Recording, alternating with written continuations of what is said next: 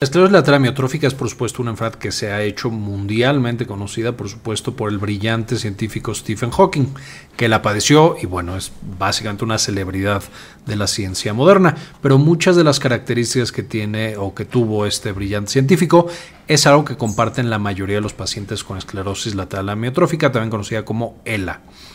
ELA también tiene otros nombres como enfermedad de neurona motora debido a el, compromiso que se da principalmente en las neuronas del movimiento. Entonces lo que vamos a ver característicamente es un paciente que tiene problemas para moverse o para mover cualquiera de los músculos que requiere, lo que lo lleva por supuesto a debilidad y a parálisis primero la debilidad, entonces el paciente puede de pronto debutar con problemas eh, moviendo los pies o arrastrando los pies, subiendo escaleras.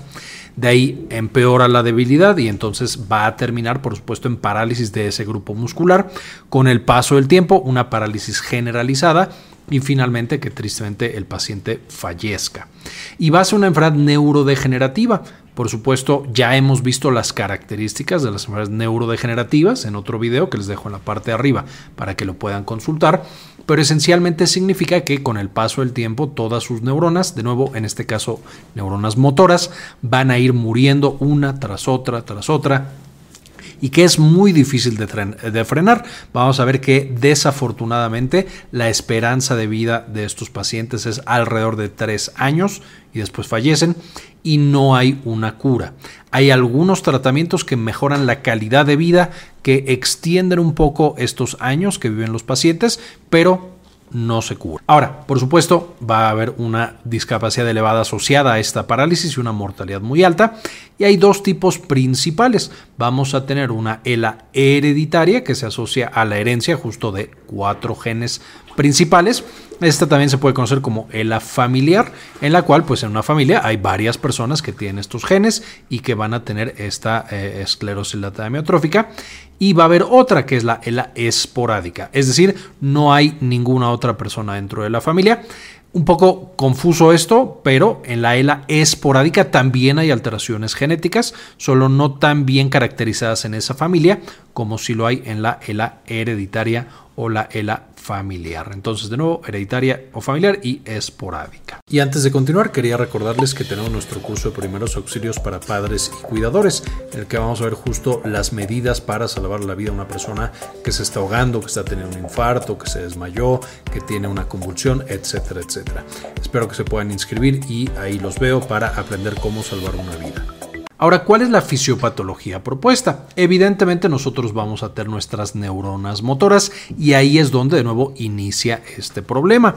Estas neuronas motoras van a tener diferentes alteraciones, pero esencialmente vamos a tener una proteína que está mal plegada. En vez de la forma normal que tiene esta proteína para que funcione, que ahorita vamos a ver cuáles son estas proteínas, hay algunos ejemplos.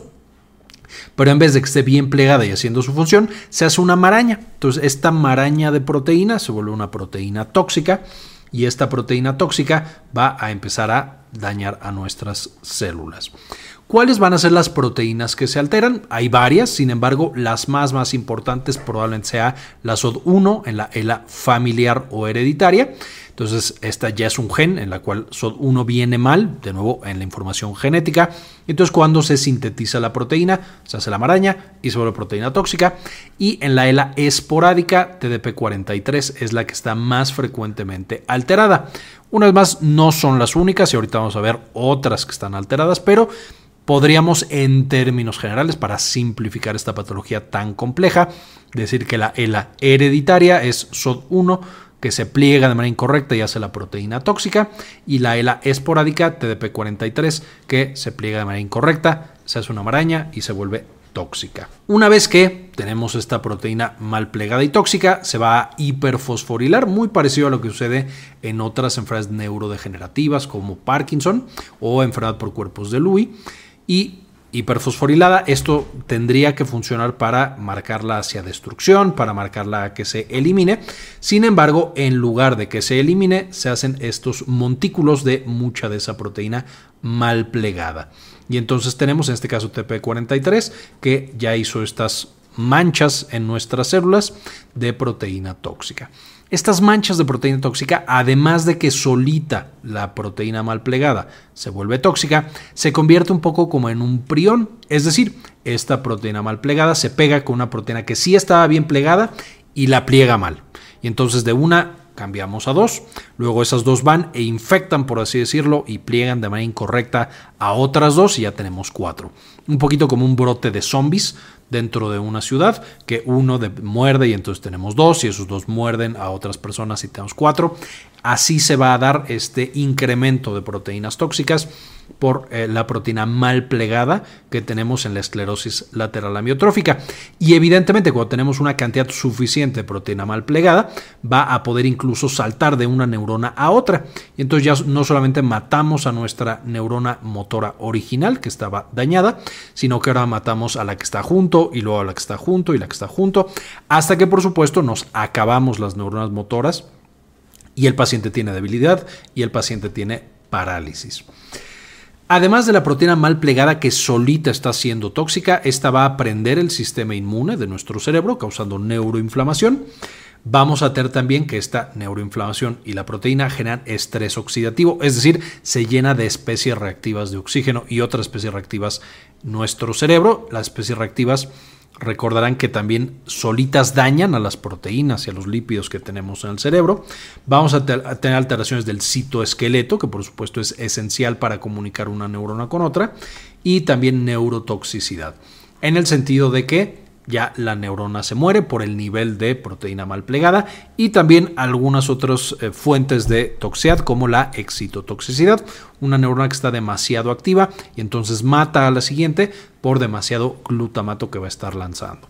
Entonces, de nuevo, aquí es un poquito general, pero todo esto va a ser generado o el origen va a ser hasta lo que entendemos en este momento, esta proteína mal plegada. Este es justo una visión del circuito motor del sistema motor. Entonces ya sabemos que este empieza en la corteza motora, en la corteza cerebral, y de ahí tenemos neuronas bastante prolongadas que primero en la eh, médula oblonga va a tener proyecciones vulvares y entonces vamos a tener aquí algunos músculos que son entre comillas del sistema nervioso autónomo, del sistema que no es consciente. Entonces tenemos músculos orofaringeos, es decir, aquí tenemos los músculos para tragar, un poco que nos ayudan a respirar o a mantener la vía aérea abierta, etcétera, etcétera.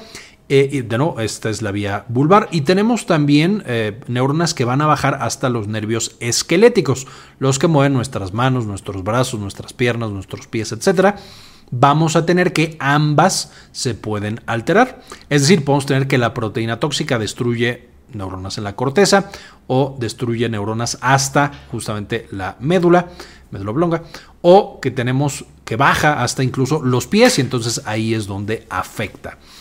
Y esta es una variabilidad importante porque entonces tenemos pacientes que debutan con debilidad en los pies o en las piernas o en las manos, otros debutan con problemas al tragar, al hablar o alguna otra característica motora vulvar. Y aquí tenemos justo la imagen de una proteína tóxica que por supuesto va a afectar toda esta vía motora.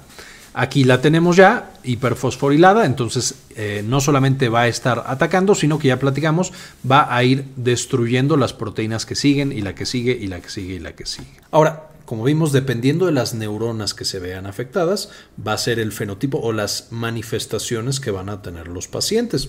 Podemos tener manifestaciones vulvares, cervicales, torácicas y lumbares, dependiendo la parte del sistema motor que nosotros estamos viendo comprometida. Y de la misma manera podemos tener un síndrome de neurona motora superior, es decir, que se afecten la corteza o digamos las neuronas que están más arriba o de neurona inferior. No me voy a meter aquí en todas las manifestaciones. Una vez más, va a ser básicamente un daño a la corteza o a los nervios motores en ese sistema. Dentro de estos podemos encontrar lo clásico, que es debilidad, ya sea facial, atrofia de la lengua, fasciculaciones de la lengua, dificultad para tragar. Vamos a tener eh, cualquier debilidad muscular periférica en el brazo, en el pecho, en cualquier otra parte. Fasciculaciones. Fasciculaciones es cuando las fibras musculares se mueven todas de manera independiente.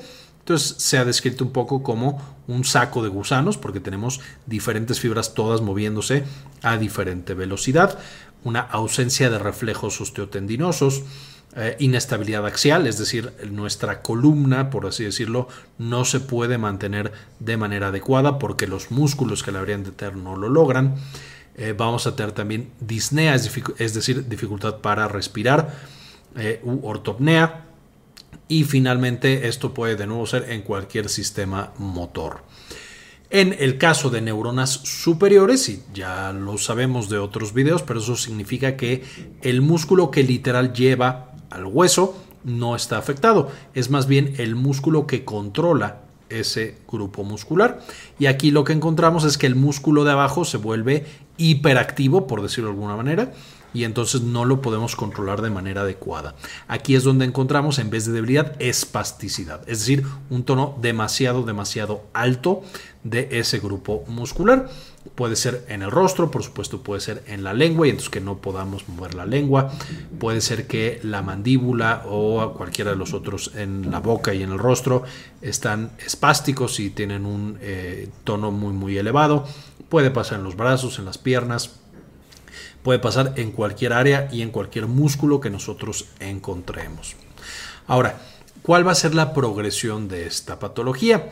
Lo más común eh, vamos a tener, ya lo quedamos con manifestaciones motoras, sin embargo vamos a tener que los pacientes también pueden manifestar problemas cognitivos principalmente problemas en el procesamiento, la velocidad de procesamiento de las ideas, algunos problemas conductuales y cambios de la personalidad, etcétera, etcétera. En términos generales, no hay alteraciones sensitivas o no son tan importantes, aunque tampoco es que estén por completo excluidas. Eh, y entonces iniciamos con la patología. La patología va a iniciar muchas veces después de los 50 años. Esto sigue siendo algo un poco extraño porque si quedamos que la enfermedad tiene un importante componente genético, es decir, el individuo ya nace con esas alteraciones en sus genes, ¿por qué aparece hasta los 50 años o más tarde? Hay pacientes que incluso debutan a los 70, 75 años. Y aquí no estamos seguros, pero algo parece que desencadena este proceso.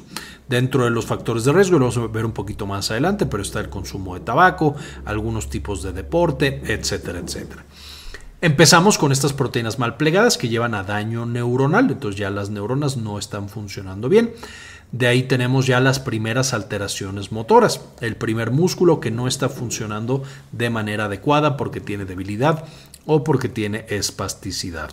Estos pacientes, por supuesto, son difíciles de detectar porque acuden con su médico, el médico le dice que tiene a lo mejor diabetes, aunque no tenga diabetes, o que tiene calambres, o que tiene algún trastorno de los electrolitos pero no hace el diagnóstico completo de esclerosis lateral amiotrófica, llevando muchas veces, si le va bien al paciente, a meses en el retraso y en los peores casos años de retraso, recordando que la esperanza de vida es alrededor de tres años a partir de que se hace el diagnóstico. De ahí vamos a diagnosticarlo, hay diferentes escalas, ninguna es demasiado, demasiado buena, pero de las más completas, el escorial es una serie de pasos que te dan la probabilidad de que ese paciente tenga ELA. Eh, la escala de Awaji y Gold Coast, que es de, más, de las más sencillas. El Escorial es de las más complicadas, Gold Coast es de las más sencillas, cada centro usará diferentes. De ahí sigue avanzando, por supuesto, la alteración motora, eh, incluso ya con el diagnóstico. Se da el manejo para dar un poco de mejor calidad de vida y un poco de mejoría, pero sigue avanzando hasta que el paciente, por supuesto, requiere de cuidados paliativos y evidentemente tenemos que poco tiempo después tristemente fallece con un gran nivel de discapacidad. Aquí justo estos son los criterios diagnósticos, de nuevo no me voy a meter demasiado en detalle, pero podemos ir desde eh, una eh, esclerosis lateral amiotrófica clínicamente posible hasta un diagnóstico definitivo. Evidentemente todos empezamos o con todos los pacientes empezamos en la parte de hasta abajo y aquí es básicamente características clínicas. Estamos viendo que el paciente tiene debilidad, está en una área básicamente motora, no tiene compromiso en otros sitios y podemos llegar a tener también algo de evidencia electrofisiológica en una sola región. Y de ahí vamos subiendo en el nivel de certeza, le vamos haciendo más y más estudios hasta que tenemos un estudio electrofisiológico mostrando el compromiso solo de neuronas o primordialmente neuronas motoras. en tres regiones espinales o en más de dos regiones espinales y una región vulvar. Entonces ya ahí tenemos literalmente con el estudio de electrofisiología el diagnóstico del daño a estas neuronas motoras. Nótese que en el diagnóstico en términos generales no se miden las proteínas tóxicas, no se hacen estudios genéticos, no se hacen muchas otras pruebas que por supuesto pueden dar más evidencia y más información de la condición de estos pacientes. Y no se hace porque es una enfermedad que no es tan frecuente, más o menos entre una y tres personas por cada 100.000 padecen esclerosis lateral amiotrófica. Más o menos en México se calcula que 6.000 personas en todo el país van a tener esta patología. Entonces, al ser una población relativamente pequeña, en muchos sitios no hay ni los estudios, ni la experiencia, ni muchas otras cosas necesarias para el manejo de este tipo de patologías. Además, por supuesto, son estudios avanzados los estudios genéticos, incluso la electrofisiología no lo puede hacer cualquier médico, tienen que ser médicos bastante, bastante entrenados. Y bueno, los criterios de Gold, Coast, no voy a meter mucho en esto, de nuevo son los criterios diagnósticos que utilizamos, es muy parecido, solamente se simplifica estos eh, criterios del Escorial y Hawaii. Ahora, ¿cuáles son los grandes tipos? Quedamos que primero que nada tenemos la hereditaria. En la hereditaria, el 70% de los casos son familiares y van a ser causados por diferentes genes, principalmente cuatro genes son los que nos llevan a este 70% de casos familiares. Y de estos, el más común es la mutación del gen eh, SOD1, que es el gen para la enzima superóxido dismutasa de tipo 1. Este solito va a ser responsable del 20% de todos los casos hereditarios. Sin embargo, si sumamos ya este 70%, no, el 70% van a ser causados por estos cuatro genes, más comunes SOD1, pero también tenemos el gen eh, para la proteína TARD BP, el gen FUS y gen C9 ORF72. Entonces, entre estos cuatro dan la mayoría de los casos de eh, ELA familiar. No son los únicos genes y de hecho, si nos vamos a todos los genes que se han descubierto implicados en la patología de la esclerosis lateral amiotrófica, ya hay más de 30 genes asociados. Y aquí en esta gráfica podemos ver en el eje de las X el año en el que se descubrió y en el eje de las Y el número de genes implicados y a qué se dedican. Si es al citoesqueleto, al ARN o a la homeostasis de las proteínas. no sin meterme demasiado en detalle, solo para que vean que cada vez tenemos más y más genes que se han implicado con esclerosis lateral amiotrófica y que ahora tenemos 30, eh, por lo menos 30 genes que están fuertemente implicados con la ELA, principalmente la ELA hereditaria. Ahora, el siguiente problema que tenemos es que en la ELA que es esporádica, también tenemos alteraciones genéticas. Esta es la forma más común, la esporádica, es el 90% de todos los pacientes. La penetrancia es incompleta, entonces de pronto tenemos pacientes que tienen alteraciones genéticas que no tienen ELA tal cual o que tardan en desarrollar la, enfermedad. Y otros pacientes que no se les encuentran las mutaciones genéticas clásicas, pero que sí tienen ELA. Entonces tenemos una penetrancia incompleta. Hay formas esporádicas que también tienen alteraciones genéticas, es decir, aunque no sea un caso familiar, porque no ha habido otros casos en la familia, esa persona tiene las mutaciones que confieren riesgo y dentro de los factores de riesgo modificables, esencialmente el conocido va a ser el tabaquismo. Ese es el más fuerte, el que más se ha asociado con que una persona que ya tenía algunas alteraciones genéticas y metabólicas ahora tenga también esclerosis lateral amiotrófica. Entonces, de nuevo, es una enfermedad muy compleja porque incluso las cosas que sabemos no son tan universales dentro de los pacientes que padecen de esta enfermedad. Y de ahí nos vamos al tratamiento. En el tratamiento ya hay un par de fármacos y un par de intervenciones que están aprobadas por FDA y por otros organismos regulatorios. De nuevo, lo que esperamos con los tratamientos es mejorar la calidad de vida de los pacientes y prolongar un poco la supervivencia de los pacientes, pero tristemente en la actualidad no hay tratamientos curativos y no hay tratamientos que frenen la progresión de la enfermedad, como si ya se logró en otras enfermedades neurodegenerativas como la esclerosis múltiple. Aquí dentro de los tratamientos tenemos el, riluzol que disminuye la excitación sináptica, es decir, hace que la neurona esté menos excitada y entonces disminuye la excitotoxicidad. Tenemos también tratamientos antioxidantes, por supuesto, ya sabemos que si la SOD1, la de superóxido dismutasa, es la que está alterada, pues entonces habrá pacientes que se beneficien de terapia antioxidante. Aquí tenemos la edarabona y el taurur sodiol, eh, de nuevo que son antioxidantes el fenilbutirato que disminuye la glutamina, de nuevo puede disminuir un poco la excitotoxicidad. Tofersen que disminuye la producción de la SOD1, que en este caso de nuevo sería la proteína tóxica que al ser producida sufre este plegamiento tóxico y eh, esencialmente estas son las principales terapias. Se están estudiando algunas cosas incluso más avanzadas, como incluso terapia génica, específicamente eh, por terapia génica me estoy refiriendo a tratamiento con ARN silenciador, es decir, algo que apaga la producción de esa proteína tóxica, ya sea SOD1 o alguna de las otras, eh, y estas son bastante prometedoras, sin embargo, a la fecha estos son los tratamientos que realmente tenemos y que se pueden usar. Y como mencionamos, mejoran la calidad de vida, pero no mejoran demasiado el pronóstico. Y es por eso tan importante que conozcamos esta enfermedad y que estemos interesados y eh, preocupados en ver que se haga investigación y se desarrollen nuevas vías de tratamiento. Esto por supuesto mucho le sonará específicamente de hace unos años que apareció el Ice Bucket Challenge, la gente que se echaba agua helada encima esto justo como una manera de concientizar a las personas, que es lo que sienten los pacientes, específicamente en el tema de espasticidad, las variantes que tienen espasticidad, eso es lo que sienten en sus músculos, como si te echaran un balde de agua fría y esa contracción muscular violenta que hay un poco después. Y evidentemente de ahí se desarrollaron algunos tratamientos, se hicieron grandes descubrimientos por la gente que donaba, no tanto por los que solo subían los videos en redes sociales, pero bueno, el punto es, ese movimiento logró que se desarrollara la ciencia en torno a la esclerosis lateral amiotrófica y gracias en parte a eso y a los investigadores, a los médicos, a los pacientes que se han sometido a diferentes estudios, ya hay un poco más de tratamientos, pero necesitamos por supuesto continuar y acelerar el descubrimiento en esta enfermedad tan terrible.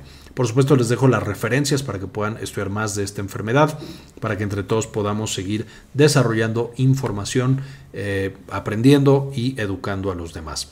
Y antes de irme, por supuesto, agradezco a algunos de los miembros que nos apoyan a hacer esta labor educativa y que nos permiten hacer los videos y compartirlos de manera gratuita con todos los demás.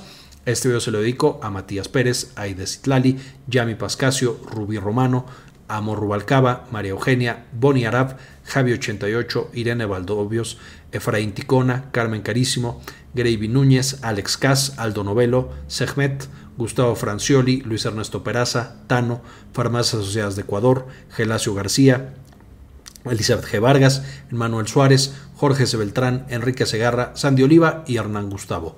Muchas gracias por el apoyo cada mes que nos brindan y por eh, ser una parte tan indispensable para el canal. Con esto sí, ahora terminamos. Y como siempre, ayúdenos a cambiar el mundo, compartan la información.